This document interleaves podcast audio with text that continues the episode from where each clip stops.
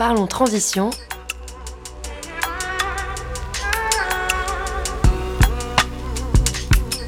Une heure d'échange sur les défis écologiques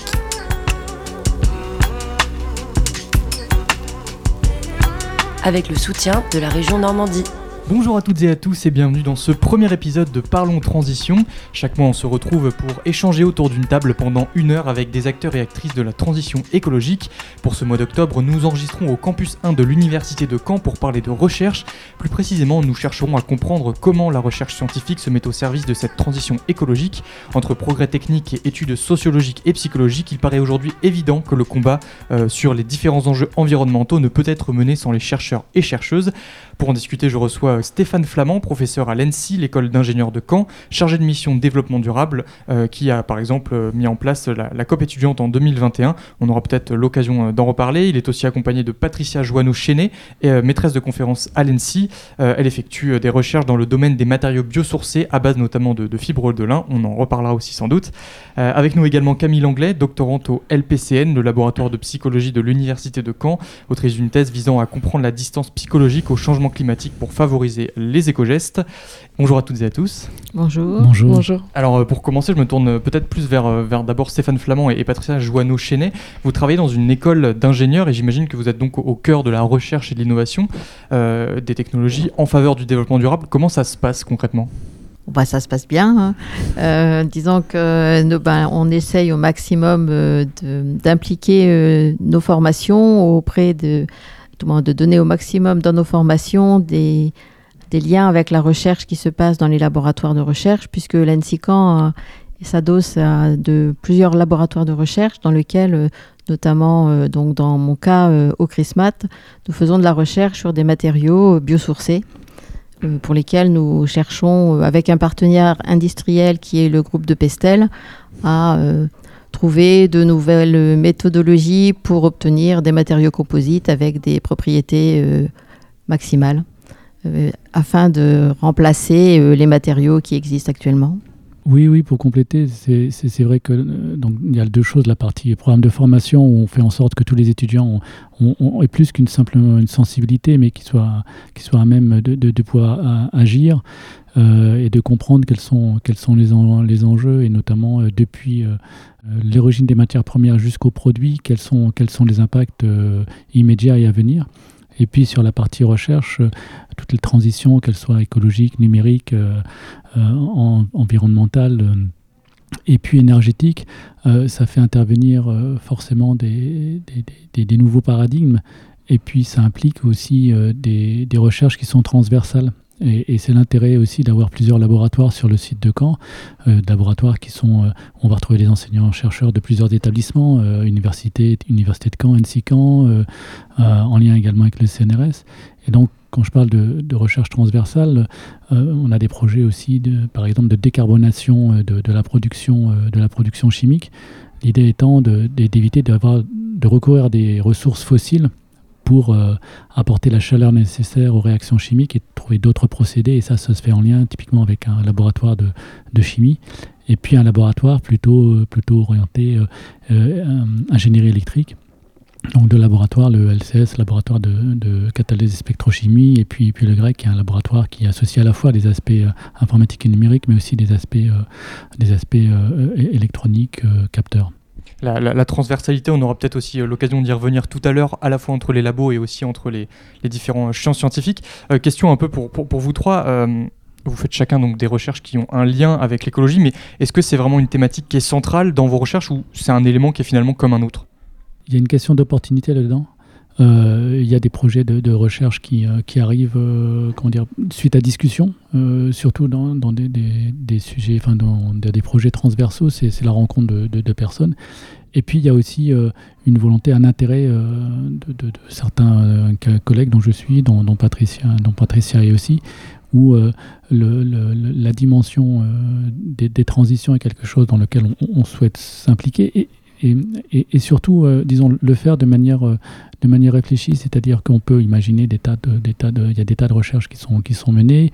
Ce qui nous intéresse aussi, c'est sur certains aspects de recherche, est, quels sont les impacts ou la réduction des impacts que ça peut impliquer. Alors quand j'appelle impact, on, parle beaucoup du réchauffement climatique et, et, et le GIEC a une telle publicité enfin, justifiée qu'il cache beaucoup d'autres impacts.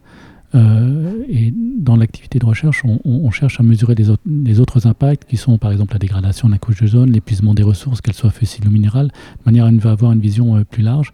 Et, euh, et, derrière de montrer aussi que l'ingénierie, qui quelque part on, on, peut la qualifier de responsable de tout ce qui est dégradation de l'environnement, mais tout simplement parce que la contrainte environnement n'avait pas été prise en compte.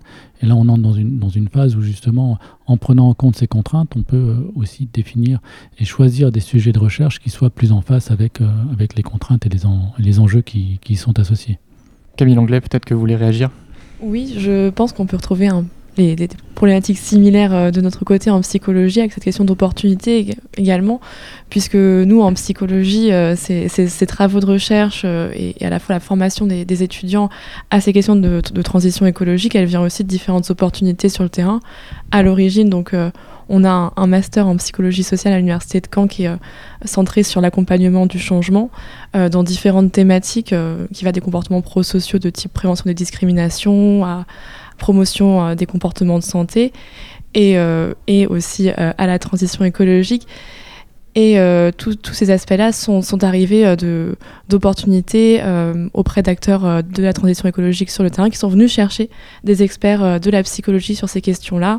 donc, on a la, NBDD, donc l'Agence normande de la biodiversité et du développement durable, euh, qui ont été des partenaires, euh, l'Agence de l'eau, l'ADEME, euh, qui ont eu besoin de coup d'experts sur les questions de changement de comportement, changement d'attitude, sur les questions de transition écologique.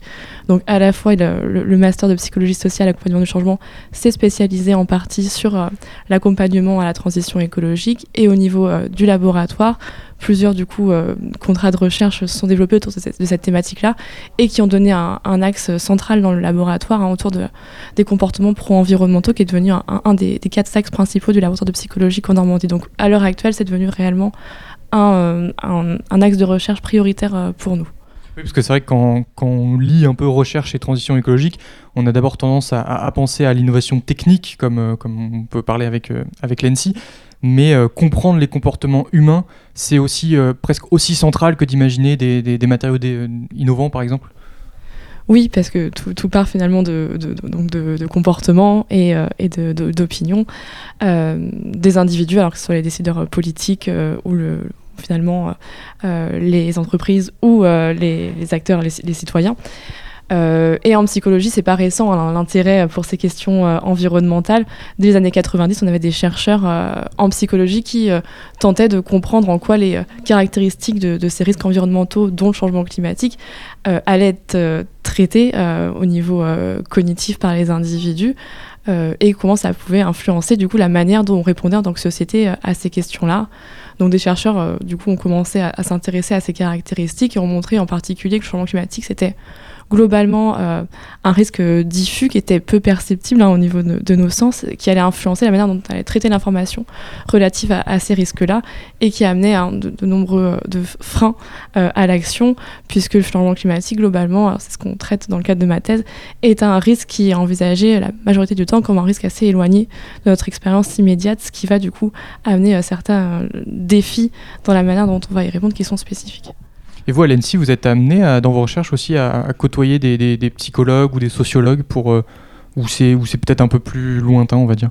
Voilà, on travaille euh, sur un projet euh, où on travaille en partenariat avec, on a une action avec le Dôme, donc justement pour l'acceptabilité de, des pollutions. Donc là, récemment, le Dôme a fait une conférence sur l'acceptabilité des pollutions par les bioplastiques. Donc il y a aussi toute cette il faut de toute façon, les recherches, elles peuvent avancer, mais il, faut aussi qu'il y ait une certaine... Il bah, faut que le public suive ou que les partenaires industriels suivent, c'est-à-dire que le changement, il peut pas se faire uniquement euh, par la recherche. Il faut qu'il y ait euh, un partenariat industriel de manière à ce que effectivement, ils soient prêts à, changer de, matériaux, de manière de, de fabriquer les matériaux, puisque dans dans le cadre du lin, on souhaite changer aussi les procédés de manière à avoir des procédés qui soient moins énergivores, euh, avec euh, moins d'impact, moins de solvants utilisés, si possible des bioplastiques, donc plutôt des ressources, des, polymères qui soient basés sur de la ressource biologique et non pas à base de pétrole pour éviter justement le problème de l'utilisation du pétrole et des ressources en pétrole. Au-delà du labo, comment est-ce que les résultats de vos, travaux de recherche vont se manifester concrètement? Est-ce qu'il y a des, acteurs publics ou, privés qui vont se servir des résultats euh, que vous avez eus pour mettre en place euh, de nouvelles choses? Je pense que c'est l'objectif. Euh, soit, euh, disons, lors des appels à projets, puisque euh, la, recherche est quand même aussi pas mal financée par des appels à projets qui, sont gouvernementaux ou, internationaux ou, en réponse à des, des demandes industrielles. Donc, quand c'est des demandes industrielles, l'objectif est, bien identifié. Sur des, sur des projets nationaux ou transnationaux, il y a aussi des objectifs et la liberté, enfin toujours de la recherche, en termes comment dire, de, de nouveautés est toujours présente. Ce qu'on tâche de, de faire aussi, c'est de regarder, euh, euh, d'expliquer en quoi euh, la recherche menée ou, les conclusions sont, sont pertinentes. Vous, vous, avez abordé l'aspect l'aspect acceptabilité, l'aspect l'aspect sociologique. Il y a, y a un changement forcément aussi des, des, habitudes, d'achat ou autre, entre euh, produits biosourcés ou, ou, non, entre euh, habitudes d'utilisation de, de, de, tel, de tel ou tel objet. Mais ce qui peut être euh, source d'informations pertinentes, c'est aussi tous les, tous les enjeux géostratégiques et géopolitiques associés à certaines recherches, dans la mesure où euh, en termes de, ressources minières ou ressources pétrolières, euh, ben, sur le territoire européen, euh, on n'est pas très riche, hein, c'est une évidence. Donc ça, génère une forme de, dépendance forcément. Et, et donc une partie des, recherches aussi vise à, identifier quelles sont les ressources qui sont vraiment essentielles et qui pourraient avoir un, enjeu autre que simplement les enjeux énergétiques et climatiques. Euh, comme vous avez de, par le monde différents, pays qui ont, pour partie certains, certains monopoles. Et donc si on peut euh, définir euh, des méthodologies ou concevoir des objets pour lesquels la dépendance énergétique ou la dépendance de ces minerais sera plus faible, c'est quelque chose qui est, qui est clairement affiché par, le, par, le, par les gouvernements. Et puis, sur les dépendances énergétiques, euh, si je prends l'exemple du numérique, il y, a, un projet euh, national dans lequel, euh, auquel on participe pardon, qui vise à développer toute une technologie du numérique qui va du stockage de données en passant par, par les mesures, différentes mesures de capteurs magnétiques qui sont utilisés en grande quantité sans, qu'on le sache dans, la mobilité, mais à faire en sorte que les ressources énergie, enfin l'énergie, la, la, consommation associée à ces dispositifs soit beaucoup plus faible. D'une part pour donc limiter limiter la dépendance en ressources énergétiques, mais aussi limiter l'impact global de, de l'activité numérique euh, qui, dont, dont, la croissance est, est, de plusieurs pourcents par an. Alors plusieurs pourcents par an, ça ne veut pas dire grand-chose, mais au bout de 10 ans, ça fait un doublement. Donc c'est quelque chose qui est important. Euh, si je peux reprendre euh, la suite, euh, nous, nous, aussi, pour le coup, nos travaux, on, l'espère en tout cas, servent à, alimenter du coup l'action qui est menée par les, acteurs de la transition, qu'ils soient institutionnels ou associatifs. Euh, au laboratoire, du coup, les premiers euh, travaux qui ont été menés, c'était par exemple pour euh, comprendre pourquoi, si les gens trient beaucoup le papier, le carton, et ben, ils trient peu le verre. Donc, il y avait des, travaux qui étaient menés justement pour accompagner à davantage de tri du verre. On avait un, un projet qui était autour de, de l'agriculture pour amener davantage de comportements de préservation des ressources en eau par les agriculteurs et agricultrices du territoire. Et dans le cadre de ma thèse, c'est c'est des, donc des préoccupations scientifiques qui partent des enjeux de terrain où on s'intéresse à, à une, stratégie qui vise à réduire la distance perçue au changement climatique puisqu'on s'est rendu compte en fait que du coup la majorité des acteurs euh, de la transition écologique cherchaient à sensibiliser en montrant que le changement climatique c'était ici, c'était maintenant, c'était certain, donc à réduire la distance perçue pour amener les gens à être davantage du coup préoccupés et concernés personnellement par le changement climatique. On a en Normandie du coup la création du GIEC Normand depuis quelques années, donc qui est un ensemble de, scientifiques qui vont travailler sur les impacts très locaux. L'objectif pour nous en psychologie, c'est de montrer que effectivement c'est important du coup d'informer des conséquences immédiates locales, que les acteurs, donc citoyens, décideurs politiques, se sentent plus concernés et du coup agissent davantage pour la transition écologique. Donc nos travaux ils cherchent à éclairer aussi ces, ces, campagnes de communication, ces, ces, actions de sensibilisation auprès des différents secteurs. Et vous avez l'impression que tous ces travaux, ça arrive à se traduire en politique publique, par exemple? Vous vouliez peut-être euh, intervenir Je voulais juste intervenir par rapport au lin, qui est quand même une ressource locale, euh, produit euh, majoritairement en France et majoritairement en Normandie.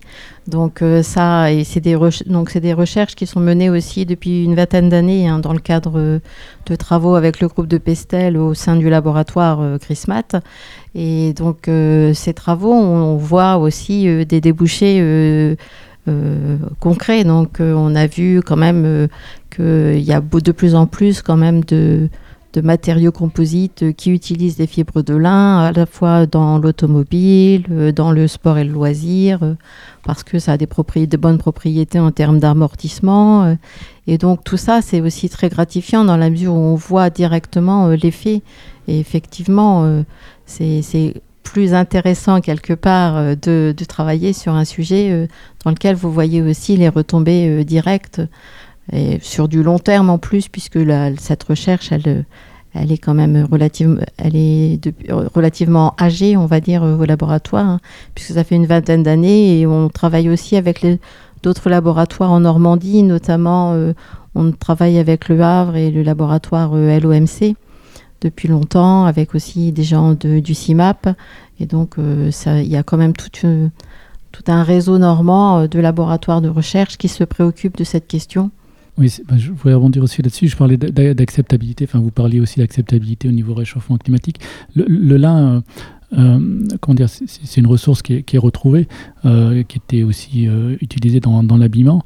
La majorité de l'habillement utilise des fibres de coton ou des fibres plastiques. Et, l'acceptabilité d'avoir un, habillement à base de lin dont le confort est un peu, enfin, dont, le, ressenti est, différent, c'est quelque chose qu'il faut, qu'il faut faire comprendre. Et j'étais euh, ce week-end à la, à la FENO euh, organisé par, par la Normandie où on voyait beaucoup de, comment dire, d'artisans qui, euh, qui, travaillaient à utiliser la ressource, la ressource lin dans le cadre de l'habillement pour produire différents, différents produits tels que des polos et, des jeans. alors pourquoi le lin? Quand on fait une analyse du cycle de vie d'un vêtement de type jean et qu'on le compare à, si la ressource est celle du, coton ou celle du lin, on constate que l'impact euh, global de la fabrication du lin est plus faible, et notamment en ressources en eau. Il faut euh, plusieurs, plusieurs mètres cubes d'eau pour produire un, jean, il en, faut, il en faut zéro pour produire du lin. Euh, et si vous ajoutez à ça que la production est locale pour le lin, alors que la production de, coton, elle se situe en Égypte, en Ouzbékistan ou en Inde, en termes d'impact lié au trajet, c'est beaucoup plus important. Donc il y a aussi un travail de, d'explication du public, mais aussi euh, de formation. Euh, des, alors pas seulement des ingénieurs, mais de formation à, la compréhension de quels sont les, impacts. Donc le réchauffement climatique est quelque chose d'important, mais expliquer que représentent ces impacts et euh, en quoi la, nouveauté peut faire en sorte de prendre, de prendre en compte les enjeux qu'on a déjà évoqués, climatiques et énergétiques, mais aussi euh, avoir une approche raisonnée vis-à-vis de ces impacts et ne pas forcément euh, en tomber aussi dans le travers parfois de, la peur du réchauffement climatique.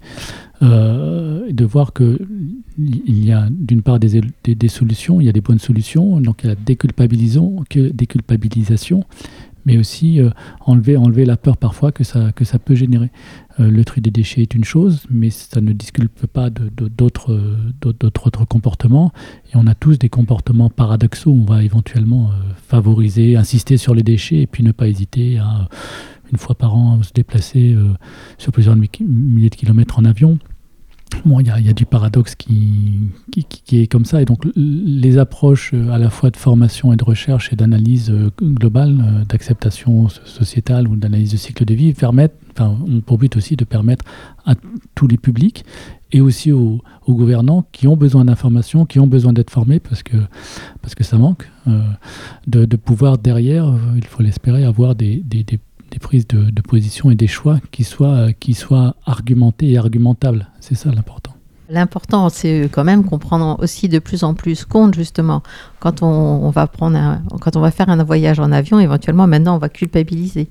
Alors qu'avant, on était beaucoup moins dans ce, on va dire, dans cette démarche. Je pense que là, les gens prennent quand même euh, conscience euh, des enjeux et il y a vraiment des changements en termes de mentalité, je trouve. Chez nos et d'ailleurs, vos recherches, j'imagine, vos recherches, j'imagine, Camille Longlais, euh, servent cette prise de conscience? Ouais, alors si je peux rebondir rapidement sur, on a parlé beaucoup d'émotions ici, et c'est vrai que, alors à la fois la peur est une émotion qui est assez centrale hein, sur les, forcément sur les questions de perception des risques euh, environnementaux globalement. Et puis la culpabilité euh, aussi, euh, peut avoir une influence. Il y a beaucoup de travaux en psychologie qui ont travaillé sur la, peur, alors différents risques pour la santé, pour, pour l'environnement. On a beaucoup parlé de la, peur autour des campagnes sur le tabac, par exemple, avec les messages fumés tu la, la, peur, elle peut être un, elle peut être un, agent du coup du, changement, mais elle n'est pas suffisante. Et au contraire, effectivement, on peut aussi avoir des, des stratégies très contre-productives euh, à force euh, d'amener les gens à avoir peur. Et en, fait, le, couple qui peut bien fonctionner, c'est à la fois, effectivement, c'est des, risques qui euh, font peur, puisque les conséquences peuvent être dommageables à grande échelle. Mais donc, il est nécessaire d'associer cette, peur qui est légitime à, un sentiment de, de pouvoir agir collectivement et individuellement face aux risques. Et on sait que lorsque la peur est associée à un sentiment d'agir suffisant, et eh bien effectivement ça peut être un moteur du coup de changement. Mais lorsque au contraire la personne va se sentir euh, en incapacité d'agir, alors à la fois personnellement et au niveau de la société, et eh bien ça peut mener à, des stratégies qui euh, visent à, dénier le changement climatique, les risques environnementaux, euh, ou en tout cas à faire l'autruche. Donc, donc, donc la peur toute seule, attention. la culpabilité également du coup peut amener en tout cas on, le suppose, euh, même si elle est moins étudiée dans les travaux en psychologie, ça, vient à arriver, mais euh, peut aussi mener à, des stratégies qui sont contre-productives. Donc on travaille aussi sur, euh, sur l'espoir, sur les, les perspectives futures liées à des futurs qui seraient positives, liées aux, aux solutions qui sont envisagées, et tout ça c'est assez important. Oui, justement sur, sur l'aspect espoir, juste une petite remarque.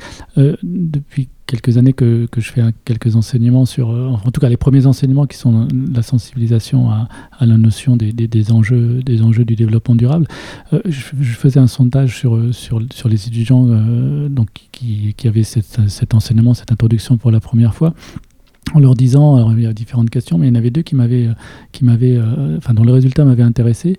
Euh, une des questions, c'était est-ce que vous jugez ces, ces, enjeux importants à votre niveau pour le pays, pour le monde C'est la première question. Et la deuxième, est-ce que vous considérez ceci Pensez-vous que, vous êtes, que cela concerne enfin, l'échéance à laquelle euh, cela, concerne la population Alors la première réponse était oui, c'était extrêmement important euh, pour le monde, euh, pour le pays aussi, mais à, titre personnel, l'importance, ou disons l'action qu'il pouvait faire, était beaucoup moindre que, l'impératif qu'il avait au niveau mondial. Donc il y avait une, séparation entre l'environnement global, mais au quotidien, moi, finalement, je suis assez démuni. et la deuxième chose, c'était toujours important pour les générations futures. Euh, pas pour leur actuelle génération. Donc ça traduisait aussi finalement une, incapacité à pouvoir euh, euh, se sentir acteur. Et donc là, dans la partie formation qu'on développe dans, dans, le supérieur, mais qui est déjà un petit peu abordé avant, c'est de trouver d'aller au-delà de la sensibilisation, mais de donner les outils et les moyens pour pouvoir, pour pouvoir être acteur et quelque part rassurer et puis contribuer. Mais dans les entretiens qu'on peut avoir avec les étudiants en, fin de, en fin de parcours, il y en a un certain nombre qui nous disent quand même que euh, il y a certaines entreprises dans lesquelles ils ne veulent pas travailler car euh, elles n'ont pas des valeurs qui correspondent à, leurs valeurs, notamment euh, dans les gens qui travaillent dans la chimie. Hein. il y en a un certain nombre qui ne veulent pas travailler dans des entreprises qui ne sont pas suffisamment bonnes, entre guillemets, dans cette pratique de attention à la pollution, etc. Typiquement, il y a des entreprises de, gens, euh, genre euh, Total, euh, des entreprises qui travaillent avec beaucoup de produits pétro-sourcés ou qui n'ont pas une. Ils s'intéressent beaucoup aussi à la manière dont le personne, tout moins les, les, gens qui travaillent sont, sont traités, etc.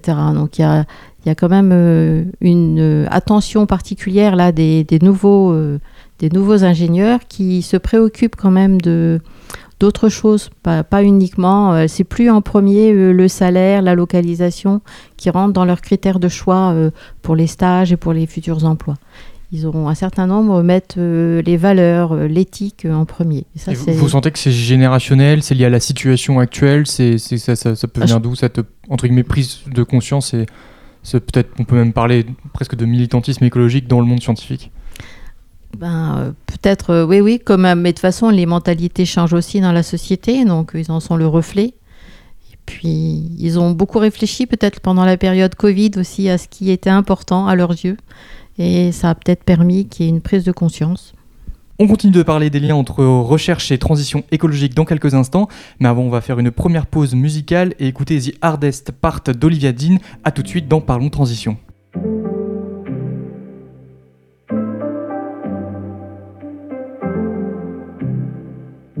Call me up to meet you. On the phone. Normally I need you. This time I don't wanna go. Lately I've been growing into someone you don't know. You had the chance to love her, but apparently you don't. No, you don't. So even if I could, would it go back where we started?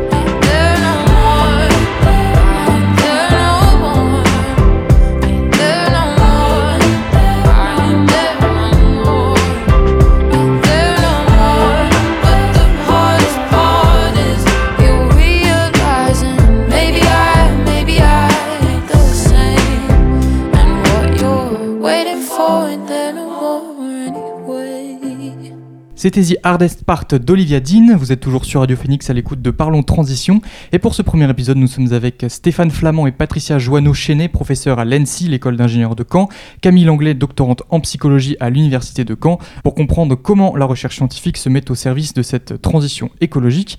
Euh, on a beaucoup parlé de, recherche en, en tant que telle, mais euh, vous êtes toutes et tous en lien avec aussi le monde étudiant. Comment est-ce qu'on euh, inclut et sensibilise les étudiants à la question écologique parce que euh, ce sont aussi eux les futurs chercheurs et chercheuses?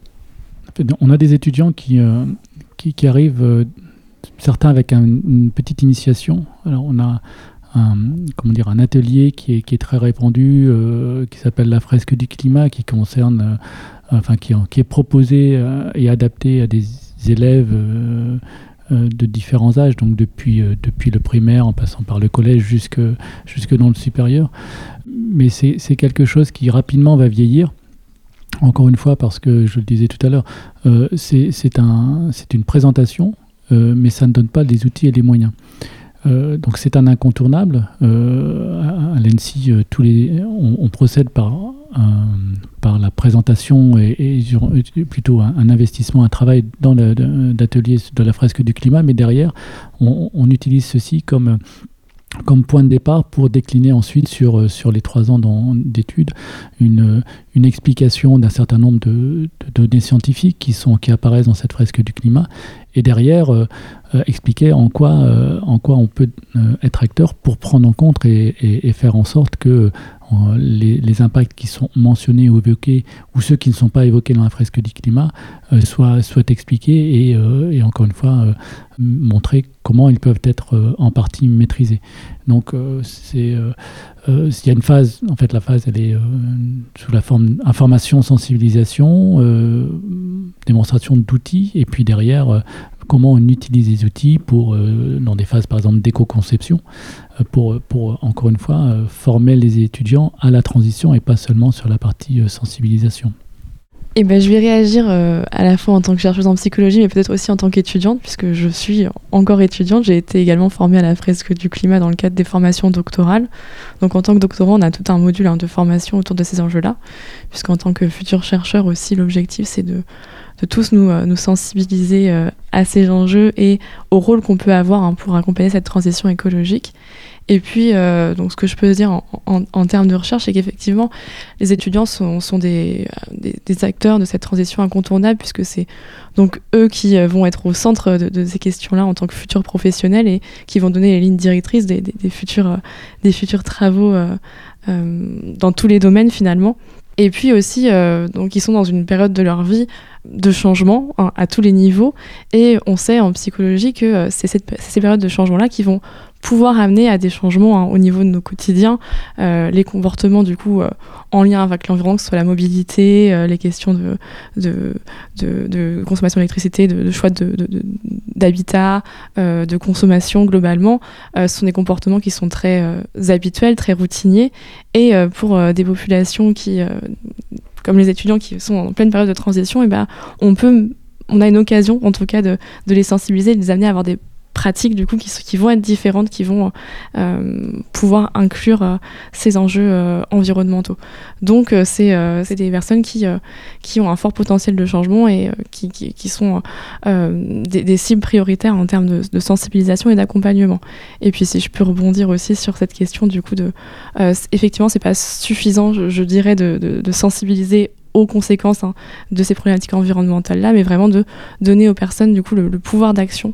Euh, on voit en psychologie qu'entre l'intention du coup d'adopter euh, certains comportements, euh, de militer ou autres, et l'action en tant que telle sur le long terme de manière pérenne, il y a, y, a, un fossé en fait. Et chacun de nous est sensible à, cette, à cette dissonance entre ce que j'ai je souhaite faire, ce que je suis motivée à faire, ce que j'ai l'intention de faire, et puis ce que je vais faire en pratique.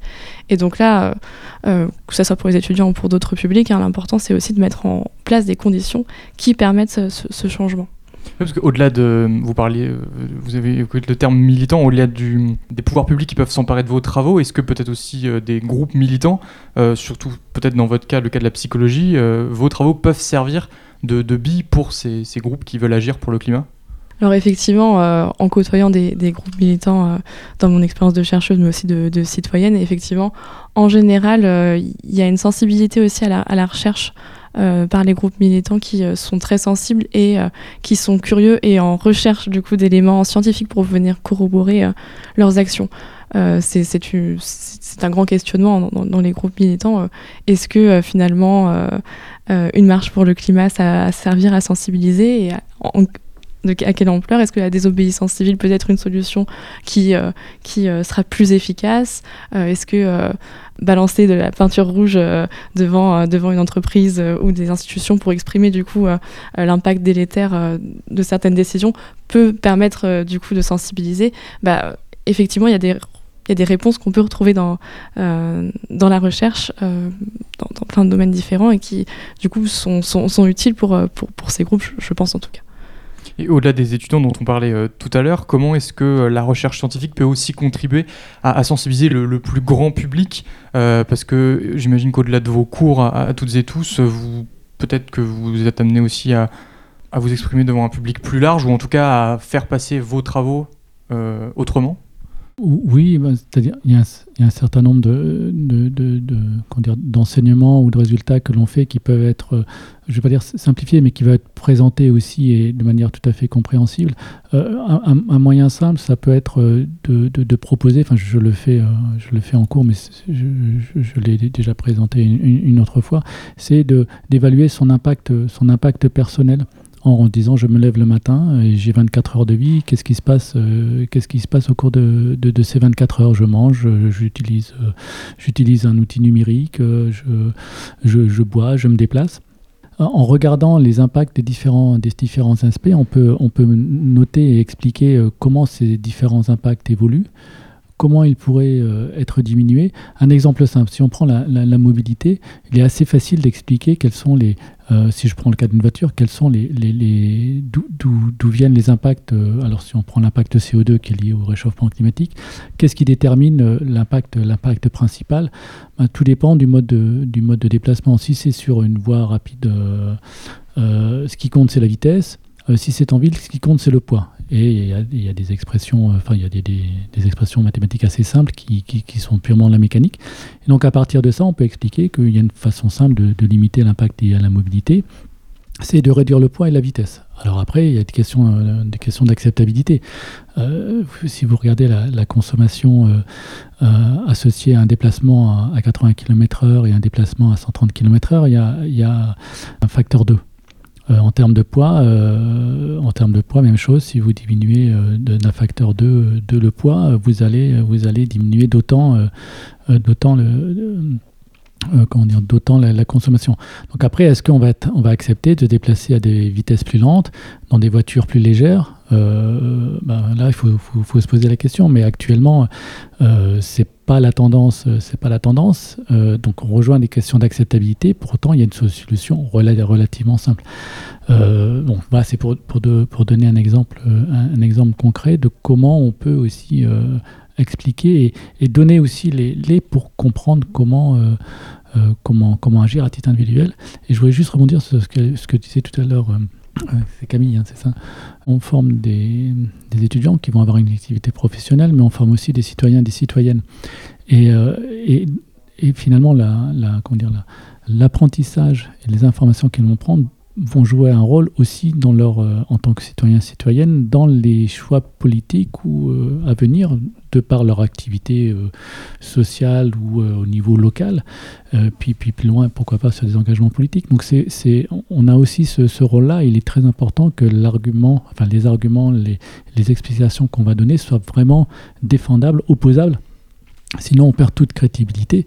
Il ne faut surtout pas que ces sujets d'enjeux climat, enjeux numériques, etc., tombe dans l'idéologie. Parce que là, ce serait catastrophique. Donc le rôle de l'enseignement euh, au sens large, c'est justement de, de pouvoir euh, définir une frontière entre l'idéologie et puis, et puis la réalité. Chacun a le droit de se faire son idée, bien sûr, mais il y a des faits, y a, y y a des faits qui sont incontournables. Il y a des choses on ne peut pas, mais il y a des choses qui, euh, qui sont incontournables. Et pourtant, c'est un procès qu'on peut vous faire des fois de tomber dans l'idéologie. c'est ce qu'on peut entendre de la bouche parfois de personnes climato-sceptiques. Euh, c'est comment on gère un peu ça? Alors si je peux rebondir justement avec mon expérience auprès de, public, de, communication de mes travaux, euh, alors déjà nous euh, au laboratoire avec mes collègues on est assez sensibles à ces questions de, diffuser nos travaux auprès, auprès de la société, auprès du grand public. Et donc on participe à beaucoup d'actions qu'on lui en Normandie, on a été dans les médiathèques, dans les bibliothèques pour parler de changement climatique et d'esprit critique, on va dans les écoles régulièrement pour en parler également. Alors nous en psychologie notre notre travail, c'est pas de, parler des, euh, des, faits observables, des réalités euh, tangibles, des risques environnementaux, c'est pas notre euh, spécialité à nous, mais de sensibiliser justement aux biais, aux filtres et aux croyances qui peuvent influencer notre manière de traiter cette information-là. Et on a notamment fait des ateliers en médiathèque, plutôt des conférences, sur l'esprit critique et tout ce qui est relatif au greenwashing, etc.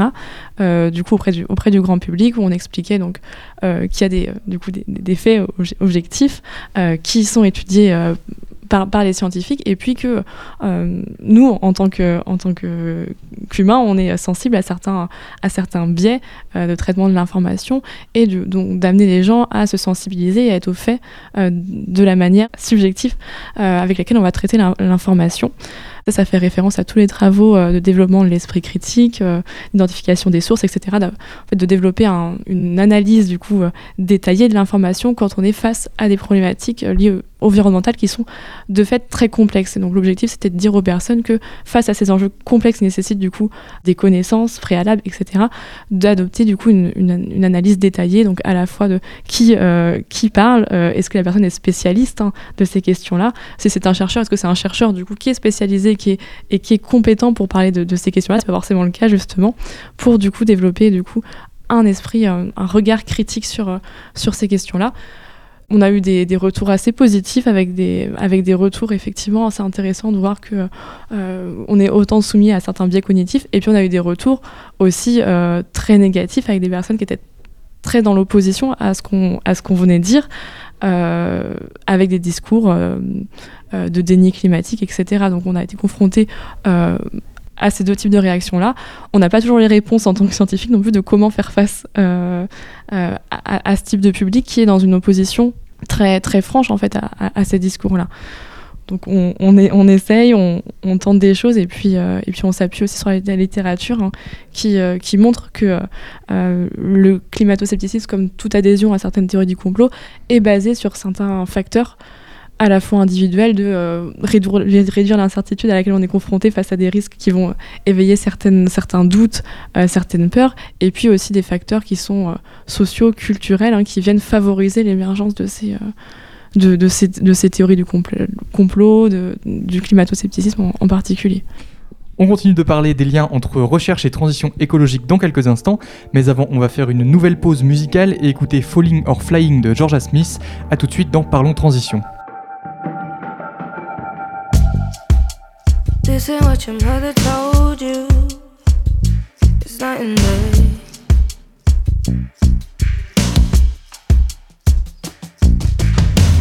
If you're waiting for a sign to come and hold me, well, you might as well spend all your night guessing.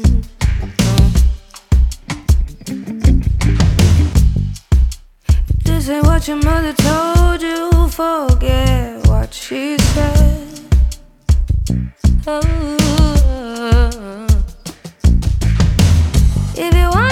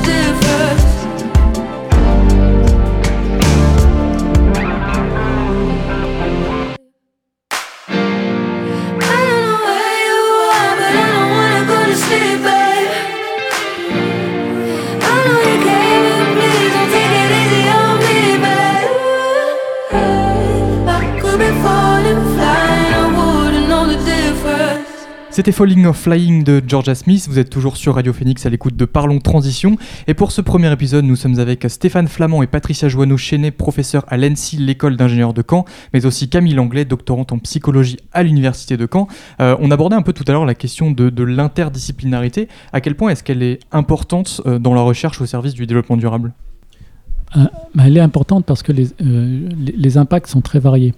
Euh, quand je dis impact, bien sûr, on pense tout de suite au, réchauffement climatique qui est mesuré par la quantité de CO2 émise, mais vous avez d'autres impacts qui sont liés à la dégradation de la source d'ozone, euh, de la, couche d'ozone, pardon, euh, l'épuisement des ressources minérales ou des ressources fossiles. Et, euh, et, donc, on ne peut pas être, euh, on n'est pas spécialiste dans, dans de, tous les impacts qui peuvent y avoir. Certains impacts étant liés à des aspects chimiques, des, certains aspects étant liés à, la mise en forme de matériaux, d'autres liés à, comment on va produire de, l'énergie. Euh, et euh, dans, un processus industriel, dans, le développement euh, d'un composant, euh, dans, les différents procéder dans le choix des ressources, euh, matériaux ou minerais, on a besoin de multiples compétences et donc la transversalité est indispensable parce qu'il se peut très bien que, euh, disons, si on travaille par exemple à la, réduction euh, de l'énergie utilisée ou de la réduction de tel ou tel minerai, va, on va, on va peut-être oublier d'autres aspects euh, dans le processus de fabrication qui vont avoir des impacts euh, qui vont avoir des impacts négatifs. Ça peut être euh, l'épuisement d'une ressource d'une ressource en eau. Ça peut être une, une eutrophisation des sols. Donc il faut avoir une vue une vue d'ensemble pour être sûr que les choix qui sont faits sont, pertinents ou, en tout cas sont équilibrés par rapport à d'autres éléments. Et, donc on a besoin des connaissances de collègues qui sont plus pertinents pour différentes pour différents domaines euh, et ben, si je peux compléter, euh, alors nous avec nos, nos, recherches plutôt du côté sciences humaines et sociales, hein, déjà on est, on est assez heureux et heureuse de, de voir que maintenant la psychologie elle est et les sciences humaines et sociales en général, sont pleinement intégrées dans les, dans les travaux hein, sur, sur les problématiques environnementales. On le voit euh, à l'échelle internationale avec le, avec le GIEC où finalement il y a, y a, des chercheurs en sciences humaines qui ont été intégrés aux différents groupes de, travail. On voit que euh, les impacts sur la santé euh, mentale sont pris en compte comme impact des problématiques environnementales. Et puis on le voit au niveau aussi régional où justement dans, le GIEC normand, hein, dans le deuxième volet là, qui, a débuté cette année, on a les sciences humaines ont été intégrées avec notamment la sociologie et, la psychologie. Donc on est, on, est heureux vraiment de, pouvoir s'intégrer pleinement dans des groupes du coup interdisciplinaire sur ces, sur ces questions-là. Et puis, euh, nous, de notre point de vue, alors la, recherche en psychologie environnementale, elle date pas d'hier, mais on peut euh, rien faire finalement nous euh, tout seuls sur ces questions-là, puisque on n'est pas spécialiste des effets observables du changement climatique, on ne le sera jamais. On a beau lire, lire, s'informer, se documenter, on n'est pas formé en, climatologie, en géographie, en, chimie, et donc on a besoin de, travailler avec des chercheurs qui sont spécialistes de ces domaines-là. Pour l'instant, au niveau du laboratoire, on, on, travaille euh, alors beaucoup avec le laboratoire ID, un, laboratoire de géographie qui travaille énormément sur les impacts du coup, du changement climatique euh, et des risques environnementaux en Normandie. Ça fonctionne plutôt bien puisque euh, eux, comme, comme nous, on a besoin justement de, cette collaboration pour travailler sur comment informer, du coup, sensibiliser les acteurs politiques, publics et les citoyens sur les, sur les impacts euh, observables du, changement climatique et des risques environnementaux. Donc dans les deux sens, euh, l'interdisciplinarité est vraiment, vraiment très, très souhaitable et, nécessaire, impérative en fait. Et donc je rebondis sur ce que disait Stéphane. Effectivement, on a besoin d'avoir de multicompétences puisque de plus en plus, en plus, on nous demande dans tous les appels à projets de recherche de, dès le départ d'avoir euh, d'inclure euh, tout ce qui va être analyse du cycle de vie, donc prévoir euh, lorsqu'on crée un nouveau processus, quel sera, comment on envisage la fin de vie en tout cas du, du dispositif, c'est-à-dire qu'il faut et on doit aussi tenir compte ben, du coût énergétique, du coût en termes chimiques, etc. éviter les pollutions, mais pas que les pollutions. Et actuellement, là, je vois avec le partenaire industriel que nous avons, je sais que bah, le coût énergétique a fait qu'ils ont revu certains procédés qui sont euh, du coup en, plus meilleurs euh, d'un point de vue environnemental, mais euh, ce qui les a fait changer un procédé, c'est vraiment parce que leur coût en, ils utilisaient beaucoup de gaz à une période et vu le prix du gaz, ils ont été obligés d'arrêter euh, ce procédé parce que ça devenait euh, effectivement euh, impossible d'un point de vue simplement rentabilité. Tu, parlais de, re- de- de recyclabilité et de la fin de vie. La, fin de vie, c'est- un champ de, un champ d'avenir, je vais dire, parce que ça relève, ça concerne plusieurs choses. Quand on parle fin de vie, on pense, on pense en premier lieu déchets, ensuite recyclage, mais il y a tout un aspect aussi euh, qui intervient, qui doit intervenir dès la conception, c'est l'aspect réutilisation. Mm. Et la notion de réutilisation, c'est quelque chose qui, qui- qui s'imaginait, euh, qui était naturel, disons, il y a, il y a une cinquantaine d'années. Maintenant, avec le- les, les produits euh, qui se complexifient, avec des, des fournisseurs qui sont euh, très très variables, il n'y a pas eu la, la notion, la prise en compte de la réutilisation possible de différents composants. Et on pourrait euh, imaginer d'avoir une standardisation qui soit définie à l'échelle à l'échelle mondiale pour qu'un certain nombre de composants qui par essence ne sont pas ne vont pas s'user par rapport à, à- comment dire, à, l'ensemble de, de, de- l'équipement et qui pourraient être euh, bien démontés et réutilisés tel quel. La différence principale entre recyclable et réutilisable, c'est que la recyclabilité a un certain taux. Et vous imaginez un taux de recyclage, qui est de 80%, bah, ça veut dire qu'au bout déjà d'un cycle de recyclage, vous avez malgré tout perdu à peu près euh, 60% de la matière. Au, troisième recyclage, vous en perdez à nouveau. Alors que de la réutilisation, si la, la réutilisation est bien conçue dès le départ, eh bien, euh, vous avez euh, une durée de vie au global qui est beaucoup plus importante. C'est un ensemble de choses qui vont qui, devraient se développer pour gérer la fin de vie de manière à, limiter euh, les impacts et surtout la, perte, de, de- toute matière. Et sorte d'économie de l'u- l'utilisation. Euh, après, au niveau, au niveau acceptabilité, il faut que l'usage, la qualité de l'usage reste la même. Mais ça, euh, ça peut s'intégrer, ça doit s'intégrer dès le départ. Ou alors il faut varier les usages, c'est-à-dire qu'un produit qui a été utilisé, par exemple, comme pièce euh, de, qui devait avoir une certaine tenue mécanique initialement, et ben après peut-être qu'elle peut être utilisée plutôt dans des pièces euh, qui sont utilisées en décoration ou dans des choses qui sont pour lesquelles les performances mécaniques, par exemple, auraient moins, moins d'intérêt. Donc il faut aussi envisager euh, ben, qu'il y ait euh, certaines pièces qui soient plutôt euh, en deuxième, qui arrivent euh, sur les deuxièmes tours de, la fabrication et qui est les, pièces qui soient euh, pour le premier, le premier G. Après le deuxième G, c'est plutôt tel tel type de pièce, etc. Bon, dans la, euh, si je peux me permettre aussi de rajouter, c'est au niveau du lin.